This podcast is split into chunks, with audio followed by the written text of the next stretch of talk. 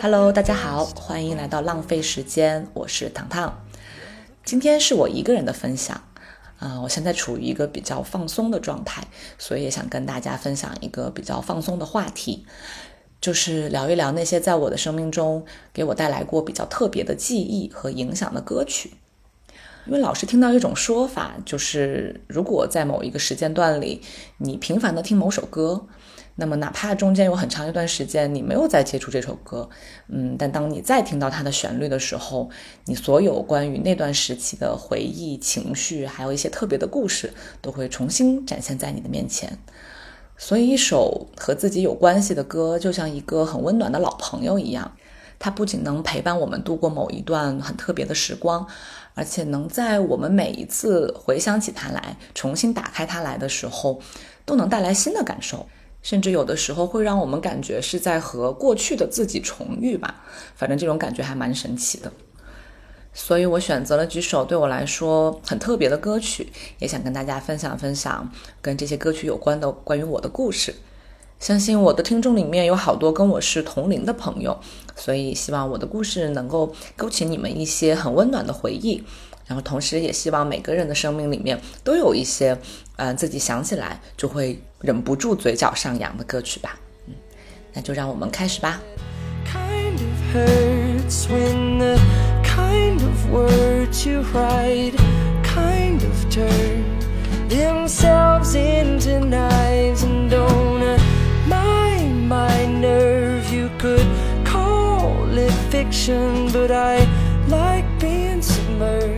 in your contradictions, 第一首歌来自一部大名鼎鼎的经典动画片，也就是《灌篮高手》。嗯，这部动画片相信是八零后的共同回忆啊，大概是在九七九八年我小学的时候吧。那个时候每天最期待的一件事情，就是在电视机前等待樱木花道的到来。虽然我当时最喜欢的角色其实是三井寿。但是樱木花道身上总有一种很神奇的魔力，啊，因为他不够有天赋，不够聪明，啊，面对自己喜欢的人或者面对自己对手的时候，都显得非常的笨拙，而且也经常会因为自己的一些不切实际或者甚至是幼稚的行为而遭到周围人的嘲笑。但他的这些特质却让我觉得挺亲切也挺熟悉的，因为我们大部分人其实出场设定差不多都是这样。就是在我们还没有形成非常独立的人格，还没有找到自己非常热爱的事情，没有找到那种价值感的时候，其实我们都像他一样，会经历很多鼻青脸肿的时刻，会被撞到满头包，或者是面对自己很想要的东西，常常求而不得。所以，经常在看到他被欺负的体无完肤的时候，都会产生出一种很熟悉的感觉，因为好像在他身上就看到了某一部分的自己。然而，他的魔力其实就在于他是这么普通的一个人，但是他永远能够对于自己想要获得的东西使出全力，或者是想出一些很笨拙、很奇怪的办法，但总能够朝着自己想去的那个方向不停地往前奔跑。还有就是他一直非常津津乐道的那句人生格言，就是“我真是一个天才”。当然，这个天才在观众看上去，他当然不是那么回事儿，因为他并不是一个拥有篮球天赋的人，而且甚至在方方面面，他是都是没有天才的特质的。但不管他是用这样一句话在不停的给自己鼓励，还是他始终相信自己未来能够达到所谓的天才的水平，总之，他就靠着这样一种阿 Q 的精神，真正的突破了一些在以前的他看来其实是完全无法突破的困难。当然，当时的我还很小，没有经历过任何的挫折和困难。嗯，对于这种精神的认可，更多的是出于一种想象或者本能的对于那种热血的附和。但是在过了这么多年的现在，每次要让我选择一首自己的人生之歌，或者是想要用一首歌来代表我的某种精神状态的话，我都会毫不犹豫地想到这部动画片的片尾曲，也就是这首《直到世界尽头》。比如说，之前还在玩人人网的时候，呃，直到世界尽头这首歌是当了我很长时间的页面的背景音乐，啊，包括微信的语音电话可以选择呃自定义来电铃声的时候，我也是毫不犹豫的选择了这首歌。而很神奇的是，其实我完全不知道这首歌的歌词是什么意思，都直到我在准备这期节目的时候，我才第一次打开了它的中文翻译，去看看它到底在唱着什么。我最喜欢的一句是：“谁都满怀着希望，却又不相信永远，可是也一定梦想着明天。”而这种信念和我们现在的生活状态，在某种程度上来说是挺契合的。因为现在大家都生活的挺难的，那也一直努力的想要从一些很微小的地方去找到属于自己的那股力量，而不管是樱木花道的那种越挫越勇的精神，还是这首歌的旋律所拥有的那种很悲壮的特质，都能让我在每一次听到它的时候，拥有一种热泪盈眶的冲动。所以也希望借由这首歌，啊，让每一位朋友都能找回自己的那股冲劲。就哪怕我们都是很普通的人，但是我们也可以时不时的像樱木花道一样，喊出那一句：“我可真是一个大天才。”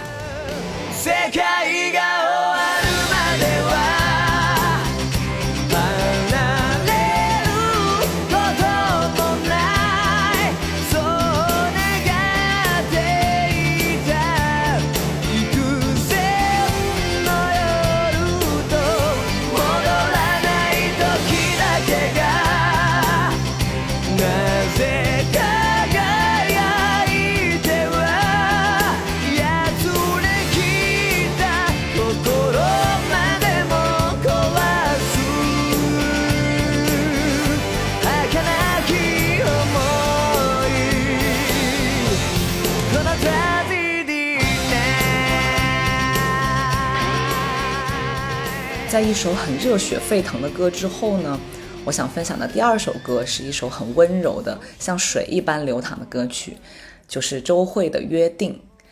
啊。我相信这首歌也是很多朋友的共同记忆，而且它甚至是某一个经典的音乐时代的代表吧。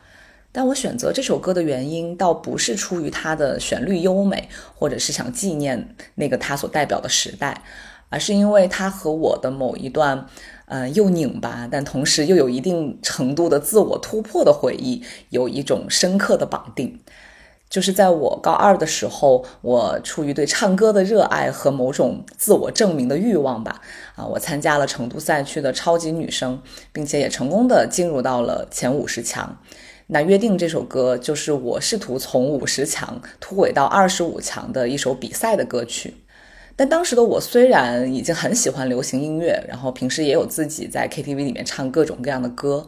但当面对这么重要的时刻，嗯，要选择一首什么样的歌来表现自己，我其实是完全拿不准主意的。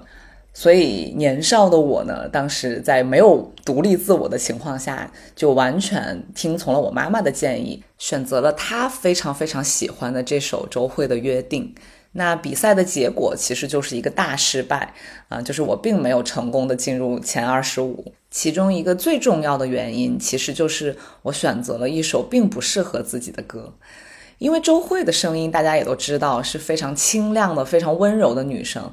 但我的声音其实是一个偏中低音的音域，所以我几乎是在吊着嗓子去非常吃力的完成这首歌。而我当时不仅没有重视或者意识到这种不自在、不舒服，反而还逼着自己改变自己的声音，变成了一种类似像夹子音的状态。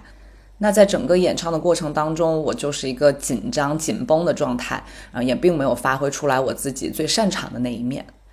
当然，这只是少年时期一段蛮好玩的经历啊，它也没有给我造成什么大的心理阴影。而且，哪怕最后失败了，我也还是从这一次经历里面获得了一些自己在日常生活中没有办法获得的感受。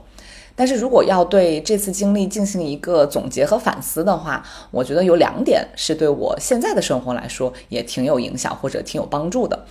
第一点就是在自己还没有形成独立的主见或者主观意识的时候，千万不要随便的就听从他人的意见去做出一个比较重要的决定。就虽然当时这首歌是蛮好听的，而且我自己也是很喜欢的，但是如果要用它来参加比赛的话，那比赛所需要的特质就肯定是跟日常唱着玩儿是不一样的。你需要清楚的知道自己擅长什么，适合什么，并且也要很清楚自己的能力边界在哪里。那在关键时候，尽可能的把自己的特长最大化，然后也尽可能的让自己的相对弱势不要那么明确的暴露出来啊，尤其是在这种专业人士的面前，我觉得对于参加比赛这件事情来说是挺重要的，而且也是一个相对省劲儿的方法。那第二点也是建立在第一点的基础之上的，就是当你已经没有发挥自己的优势，而还不自知的时候，你还误以为去模仿他人成功的经验就一定能够帮你获得更好的表现，那这一点也是非常危险，而且很大可能就会导致失败的。所以，也就是借由这次比赛，我才开始慢慢确认我自己的特长不在清亮的女高音这个位置，而是在相对来说我自己更舒服的中低音这个位置。当然，这只是音乐层面的一些体验。那回到人生经验上来说的话，其实道理都是一样的。就是虽然我们可以像刚刚说的樱木花道那样，朝着自己的目标不断的奋进。但是在这个奋进的过程当中，慢慢明确自己的优势和劣势，以及自己的能力边界在哪里，才能够帮助自己更好的去规划自己的努力，以及不要去设定一个几乎不可能达到的目标。那这对于我们在奋斗过程当中，我们自身的状态、自己的情绪都是非常有帮助的。那在过了这么长时间的现在，我有的时候还是会在 KTV 里面想起来要唱一唱这首歌。啊！但是我已经完全不会再去模仿周慧了，我会用我自己舒服的声音去进行我自己的呈现。而我也相信，不同的声音、不同的人、不同的情绪，也会对同一首歌展现出完全不同的表达。那我现在也可以浅浅的用我自己的声音来进行一个演唱啊！那后面我也会把周慧的声音放出来做一个对比。那对我来说，它是一段非常珍贵的体验，然后也是帮我找到自己的一段非常独特的人生故事吧。你我约定，难过的往事不许提，也答应永远都不让对方担心，要做快乐的自己，照顾自己，就算某天一个人孤寂。我约定。一争吵很快要喊停，也说好没有秘密，彼此很透明。我会好好的爱你，傻傻爱你，不去计较。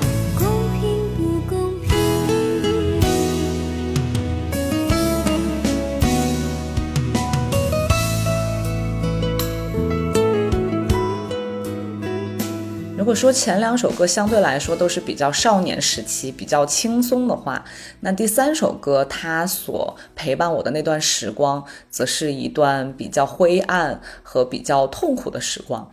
当我终于一点一点的走出来，然后决定要嗯做出一个重大的决定，并且让我的人生发生一些改变的情况下，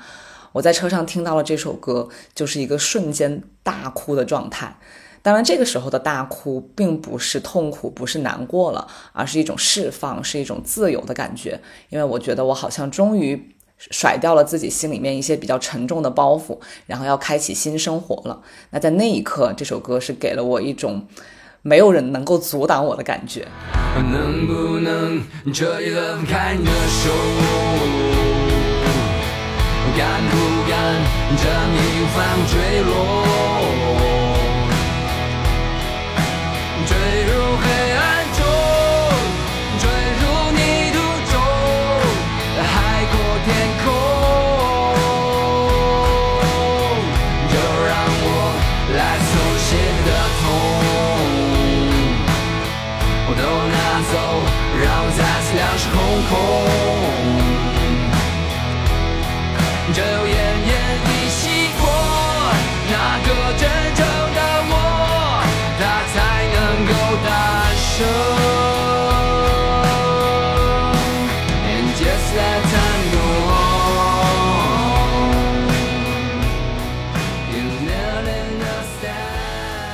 这首歌就是朴树的《No Fear in My Heart》。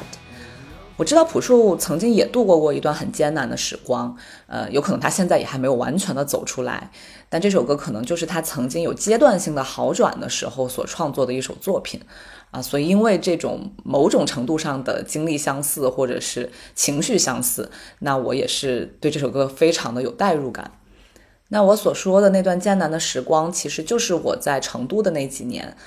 不管是生活上、工作上，还是情感上，其实都出现了不同程度的问题。那最大的一个困难，其实是一个家庭变故。这个变故几乎就是把人从天上丢到地上的那种差别，是一种毁灭性的打击。当时其实没有想过未来会是什么样子，只是觉得每天都生活在一个。气压非常低，然后气氛非常凝固，每天都不知道怎么去开心，怎么去笑出来的这样一个状态，就当时会觉得开心是一种很奢侈的事情，甚至是一种不应该的事情。所以天然的在这样的氛围里面，人是被凝固住的，是很难流动起来的。那你在做任何事情，其实都会被这种阴影所笼罩。那基于这个状态呢，其实。其他的方方面面出现问题就很正常了，因为你已经没有办法用一个正常人的状态去感知世界，去面对问题，或者是跟你身边的人相处。再加上当时的工作并不是我自己很感兴趣的领域，呃，虽然做了一些尝试去突破这种困境，但是在一个自己不喜欢的领域，你对他的未来是没有期待的，而且自己的能力也确实是很有限，所以工作层面也出现了瓶颈。那在情感层面呢？当时我还处于婚姻状态，跟自己的伴侣也慢慢的出现了一些呃人生理念上的分歧吧。就简单来说，就是大家追求的生活其实是不太一样的，所以相当于就是三股力量交织在一起，人就是一个被绑得死死的状态。好，那听过我之前播客的朋友也知道，我之前有寻求过心理医生的帮助，也自己做出过很多尝试，包括像当时去啊做摄影工作室，去做一些自己喜欢的事情，看能不能有所改变。其实效果都是微乎其微的。就这样努力了好几年之后，在我觉得我几乎快要放弃继续尝试的时候，嗯，当时也是为了散心，我就到北京来找一个呃大学时期的老朋友。当时本来以为也就是见见面聊个天，抒发一下情绪而已，但可能也是因为他比较了解我曾经的样子，看到过我在做自己喜欢的事情的时候那种充满斗志和充满热情的状态，所以他真的是苦口婆心的劝了我一晚上。就他不明白我为什么要把自己陷在这样一种困境里面，也并不觉得我是完全没有办法的。所以当时他一个很随口的建议吧，虽然他肯定不是随意提出来的，但是他试图提出这样一个可能性，就是我有没有可能离开我现在的环境，回到北京来，然后做一些自己真正感兴趣并且可以发挥我特长的事情。其实当时这个建议提出来的时候，我自己有被吓一跳，因为我并没有想过这样的选择或者这样的可能性。但是有的想法其实一旦出现之后，它就很难再被消灭了。然后回到成都之后，我就花了几个月的时间去理清自己的想法，也把这个朋友的建议就有落实到具体的执行层面，看他是不是真的可行。同时，也想要去分辨自己的这个想法到底是不是一时冲动，或者单纯的就是一种逃避。那这几个月的时间，其实也帮我想清楚了以下几件事情。第一件事情就是家里的困境，当时已经尘埃落定了，虽然它的负面影响还在缓慢的持续着。但是这几年的时间也让我终于慢慢学会了去接受这个事实的发生，并且也要学着背负着这段沉重的经历去过好我以后的人生。虽然当时我非常纠结的一点是，我是不是需要一直待在成都陪伴家人，直到这件事情的余波完全消失？因为毕竟在困难时期，家人团聚在一起的这种力量还是最强大或者最温暖的吧。但这几年的痛苦，不仅是让我自己，可能也让我的家人隐隐的感觉到，这样下去对我来说应该不是最好的。虽然他们可能也不太知道什么对我来说是最好的，但至少在我提出来想要做出改变，想要从成都再回到北京的时候，他们也给予了我很认真的倾听的反馈，哪怕。嗯，在当时，嗯，我并没有得到完全的支持，但至少他们没有竭尽全力的阻止我，并且我也很感动的一点是，在我最终决定要走的时候，呃，家人对我说了一句话，就是“天高任鸟飞”，非常感谢他们能够看到我是一只需要往外飞的鸟，然后也没有在我最需要获得自由的时候死死的绑住我，所以在这一场沟通结束之后。我有一种身上的枷锁被一点一点卸掉的感觉。那在情感上来说的话，因为当时我已经办完了离婚手续，所以情感上已经没有太大的羁绊了。因为也就是我完全一个人的生活，所以情感层面我是相对来说是自由的。那工作就更不用说了，它本来就不是一个我喜欢的工作，我早就想走了，所以它就是一个顺理成章的需要辞掉的一个状态。当然，虽然这个工作当时跟家人的沟通也经历了好几轮的争论吧，因为它就是一个所谓的铁饭碗，然后也是一个超级有保障的工作。但是，还是感谢他们认识到了我是一只需要往外飞的鸟，所以也没有用他们的价值观来完全绑架我。那说回到朴树的这首歌，我在做出最终决定并且提交完辞职申请之后。当天我并不是很想马上回家，而是开着车在成都的路上漫无目的的到处闲逛，然后手机里面就随机到了这首歌。当时有一种状态，就是我好像不是在开车，我好像是在开飞机。然后朴树的歌词就是每一句都砸在我的心上。他在歌里唱到说：“能不能彻底的放开你的手？敢不敢这么义无反顾坠落？”坠入黑暗中，坠入泥土中的海阔天空，就让我来次透彻心扉的痛都拿走，让我再次两手空空。只有奄奄一息过，那个真正的我，它才能够诞生。所以当时这首歌，它不仅很好的总结了我过去的这几年的经历，而且其实也很好的迎合了我当下面对未来这个未知生活的一种心态。就是我其实并不是对呃回到北京的生活充满乐观的，因为我非常知道自己会面临很多具体的困难，因为我进入一个未知的领域，要做很多自己从来没有做过的事情，我知道一定会有很多的威胁扑面而来。但是这首歌它给我的力量感就是，我好像并没有那么害怕，而且我甚至从来都没有害怕过。只是在一个泥潭里的时候，你会不自知的把自己封闭起来，看不到外面更多的可能性，也看不到其实还有很多的路可以走。所以这首歌算是对我当时的一个重重的提醒，提醒我好像终于可以从之前那个梦里面醒过来了。那在这一刻，我好像真实的迈入了未来的世界，就哪怕它充满危险跟威胁，但是这一刻我并不惧怕，我甚至是有一种蠢蠢欲动的想迫不及待的跳进去的感觉。它好像也并不是一种重获新生的感觉，而是我终于把那个封印在体内的自己给解救了出来。啊，所以非常感谢这首歌，也非常感谢当时勇敢的自己和支持我的家人。那我现在听到这首歌的时候，我还是会忍不住流眼泪或者声音颤抖，包括我刚刚其实，在念歌词的时候都平复了很久的心情，我就是会一次又一次的被他的力量打动。然后我也希望，不管以后我还会遇到任何困难，都能够回想起他给过我力量那一刻，然后也能一次又一次的让自己突破内心的封印，去向一个自己期待的未来。你也曾经追问，然后沉默，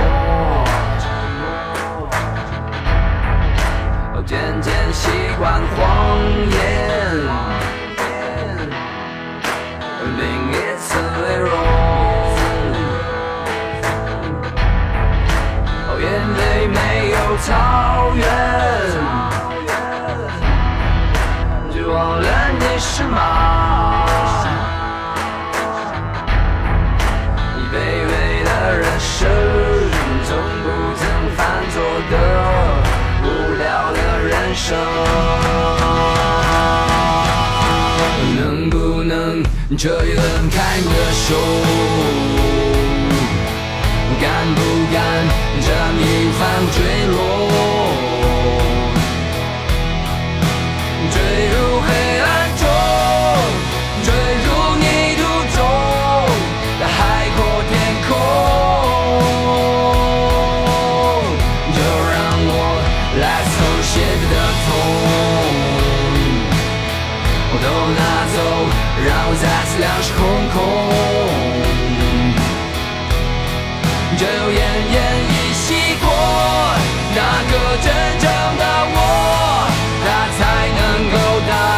我。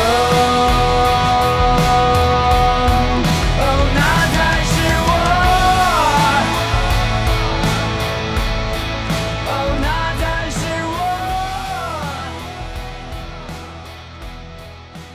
我要分享的第四首歌，其实我第一次听到它的时候是大概十年前了。那个时候我还在国外留学，是一个极其孤独的状态，也觉得未来很不可知，嗯、不知道自己的目标感、价值感，然后未来要往哪儿走。所以当时我是经常自己戴着耳机在街上游荡，然后就一遍又一遍的听这首歌。但是当时其实还是处于一个很年轻的状态哈，很多的那种忧愁都是没有具体的对象的，只是一种很朦胧的笼罩在自己身体上的一团乌云而已。然后这首歌当时会给我一些相对来说积极的能量吧。那我真的能够体会到这首歌的歌词含义和它所揭示的一些人生真理，还是在我回到北京之后，又经历了新一轮的困难的这个时刻。虽然刚刚才说完那种浑身充满斗志，然后把自己解救出来那种很爽的状态哈，但是进入到真实的困难当中之后，你就发现确实困难就是人生的一大主题，而且真的就是关关难过关关过。因为一帆风顺的人生是不存在的啊，没有困难的人生也是不存在的。而我们可能需要锻炼的不是一个消灭困难的能力，而是怎么样在困难当中把自己锻炼得更坚韧、更淡定、更心平气和的去和困难共存。Well, it takes a crane to build a crane. It takes two floors to make a story. It takes an egg to make a hen. It takes a hen to make an egg. There is no end to what I'm saying. It takes a thought to make a word. And it takes some words to make an action. And it takes some work to make it work. It takes some good to make it hurt. And it takes some bad for satisfaction. Sing 这首歌是 Jason Mraz 的《Life Is Wonderful》。呃，Jason Mraz 被大家熟知应该是他的那一首《I'm Yours》啊、但他实在是太烂大街了，所以我本能的比较排斥。那我自己最喜欢的还是他的这一首。啊，当时朋友把它推荐给我之后，我就深深的迷恋上了。呃，除了它非常优美的旋律和它非常豁达的那种唱腔之外呢，它其实每一句歌词都写得非常的好。他用了很多很小的例子去说明，生活就是一个轮回，人生就是一个轮回。换成中文来理解的话，嗯、可以用一句成语来表达，也就是福祸相依。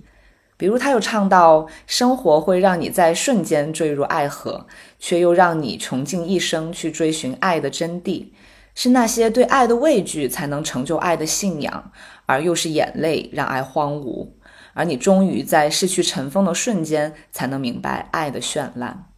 首先，这段关于爱的解读我就非常喜欢，因为坠入爱河真的是一件很容易的事情，但是你只有经历过足够多的困难和流过足够多的泪水，也付出过足够多的努力之后，你才能在某一个时刻意味深长地说出那句“我终于明白了真正的爱是什么”。而除了爱的解读之外，他的歌词里还有很多很微小的例子，一直在揭露一个很简单的真理，就是生活里面所有的事情都是有两面性的，或者生活里面的所有事情，在它发生的一瞬间，可能就在往另一个方向转换了。只是当我们身处其中的时候，我们很难清楚地意识到这一点。比如，在我们被打到趴下的时候，我们很难再去想象自己会有一天春风得意或者欣喜若狂；又或者是在我们十分兴奋的时候，我们也很难提醒自己说，那人生还需要保有某种警醒，去面对那些可能到来的危险。但我最最喜欢的还是他在唱完了所有的这些例子之后，依然能用一种很轻松、很舒服的状态唱出“生活就是很美好的”这个心态。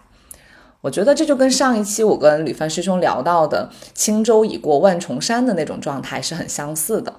因为只有在我们经历过了足够多的生命转换，或者足够多的福祸相依之后，我们可能才能够很坦然地说出那一句：“我终于有资格谈论生活了。”而这个生活在我的心里面，它依然是很美好的。或者再用一句非常耳熟能详的话来说，就是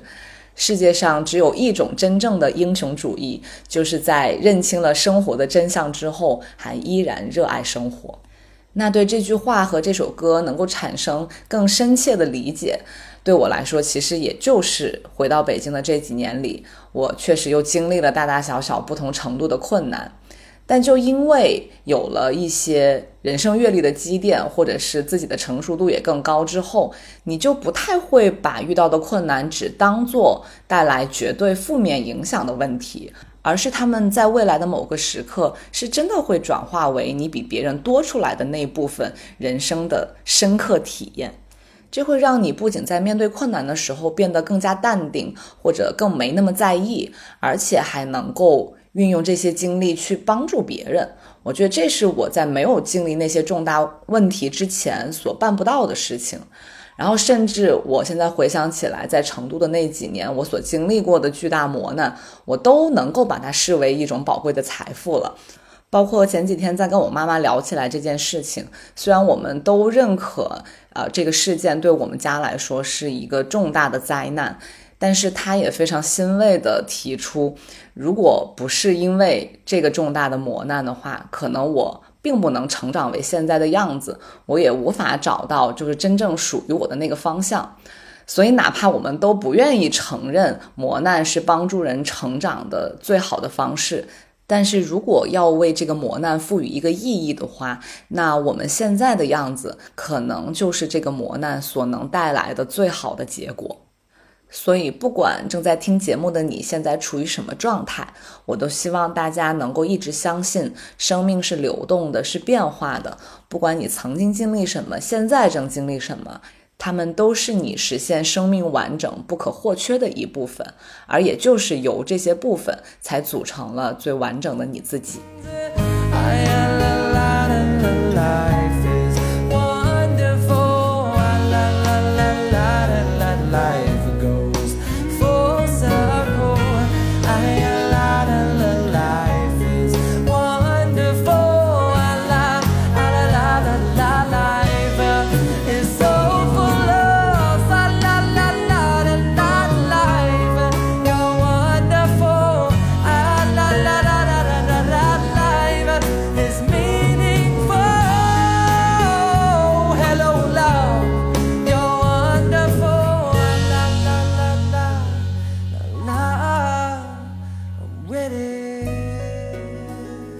后一部分，我想分享两首歌，他们都跟我现在的感情相关。啊，虽然他们风格完全不同，但是他们共同构成了我对我现在伴侣的一些基本的认识，也是我决定要开始这一段感情的一些很微妙的推动力吧。祝你踏过千重浪，能留在爱人的身旁，在妈妈老去。的时光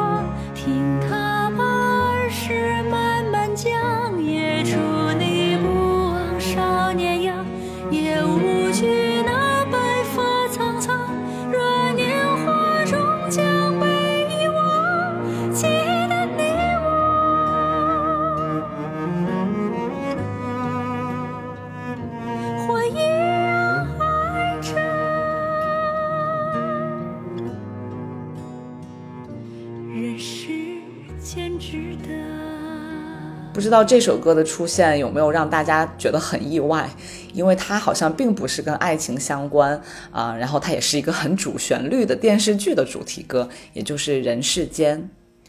我其实并没有看过这部电视剧啊，我第一次听到这首歌是在他车上，那那个时候我们还没有在一起，是以朋友的身份相处啊，一起聊一些自己看过的影视作品，还有最近听的歌。那他就给我放了这首歌，说一定要听一听，因为非常的感人，旋律非常的优美。所以当时我其实没有抱任何期待的在听这首歌，因为又知道它是非常主旋律的一个作品，所以其实心里面还有一点排斥。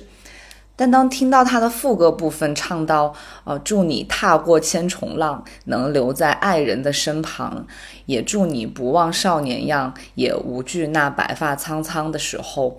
我突然脑中就有一个画面，就是会去想象。眼前的这个人，他之所以很喜欢这首歌，是不是因为他心里有某种很博大或者很悲悯的东西在隐隐作用着？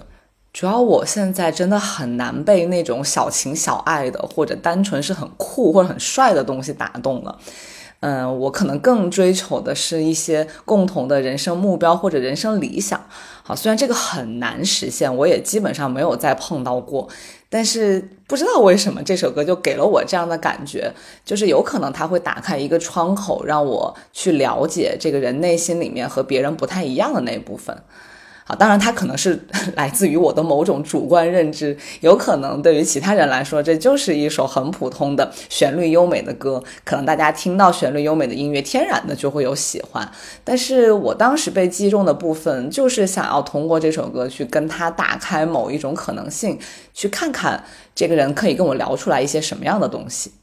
当然，那一次短暂的聊天还不足以让我太了解这个人内心深处的某些东西。但是通过他的表述，我确实发现了一些跟别人不太一样的那些精神上的宽广，还有他所关注的问题，以及他平时的所思所想，其实都是一个蛮珍贵的存在。啊，当然这是只是一个比较好的基础。那后来又度过了很长的时间，我们才能一步一步的走进感情关系的这一步。但每次听到这首歌的时候，都能够唤醒我一些关于他的很宽广的记忆。嗯，它带来的不是那种纯肾上腺素的刺激，也不像有一些歌就是唱着你侬我侬，或者是能够迸发一些性张力。它更多的是唤醒了一些惺惺相惜的悲悯，和好像终于在人群中有可能找到同类的那种惊喜感。而这对于当时的我来说，是一个只存在于理想中，但是几乎对现实已经不抱有任何幻想的这样一个情况。所以，感谢这首歌，虽然我可能对它做出了太多的过度解读，但是也是这首歌才开启了我某种跟他对话的兴趣，也推动着我们去互相了解，然后最终找到自己真心想珍惜的那个人。有多少苦乐，就有多少。种活法，有多少变化，太阳都会升起落下。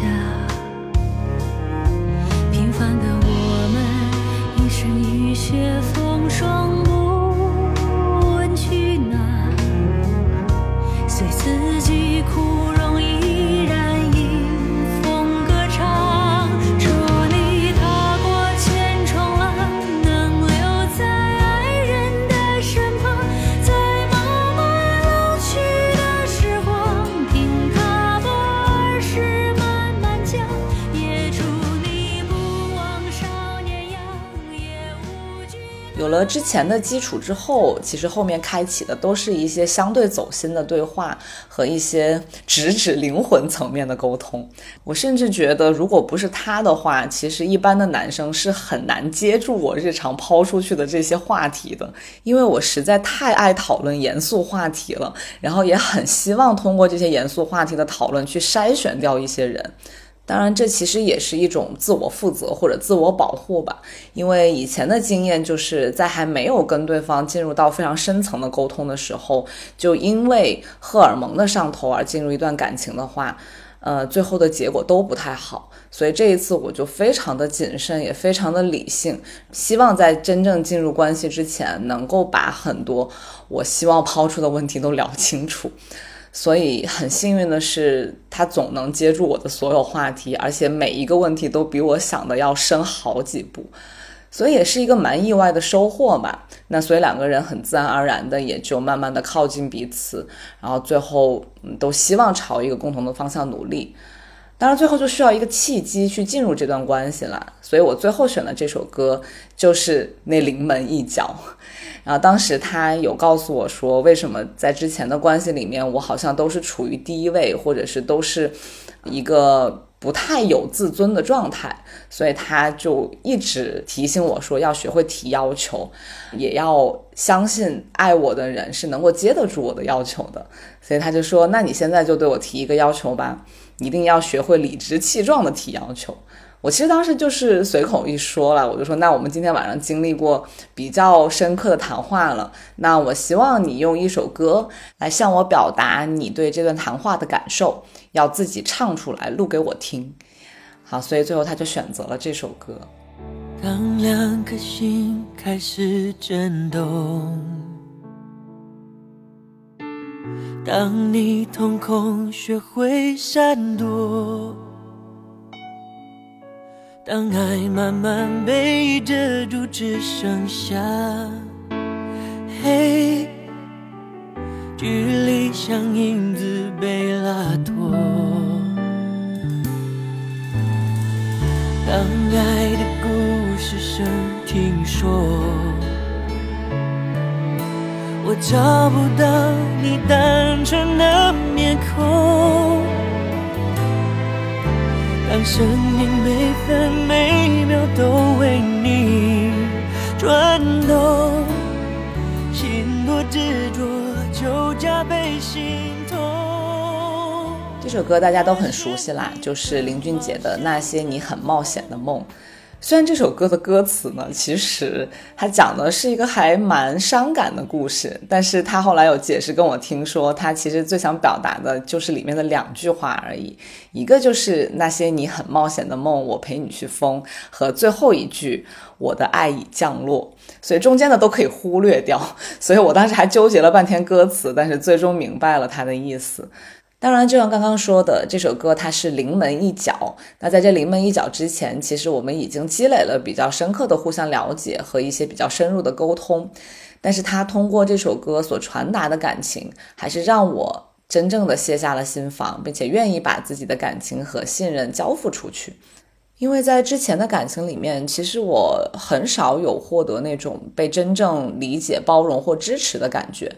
但因为和他可能是同一种人，我们可能在这个生活里面追求的目标是差不多类似的，然后心中的某种信念感也是差不多类似的，所以能够相遇本来就是很不容易的事情了，然后还能相爱，其实就是一件更值得珍惜的事情。好，所以这首歌开启了我们的感情，我也相信未来还会有很多很美好的歌曲，一些文艺作品能够装点我们的感情。总之，我现在就是对未来充满期待，并且内心是一个很充实的状态，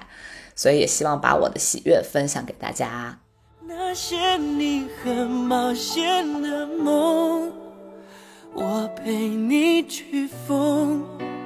这只飞机碰到雨天，终究会坠落。太残忍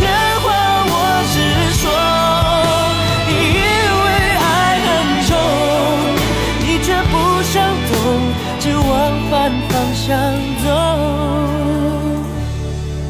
你真的不懂我的爱已降落。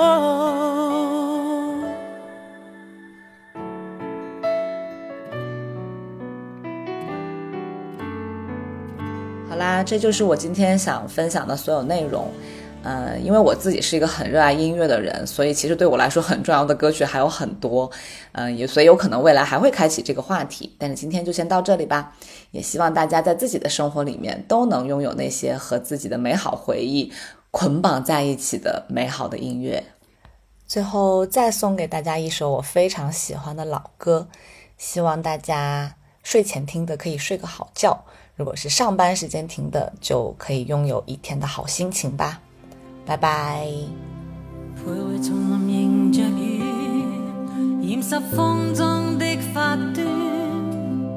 低诉细雨路遥若困倦，静靠弯弯小草已清泉。悠悠路泉随路转，偶遇山中转数圈，一片远远渐望落叶，荡向清溪之中早飘远。啊，过去过去，多少次心乱，今天，今天，随着云烟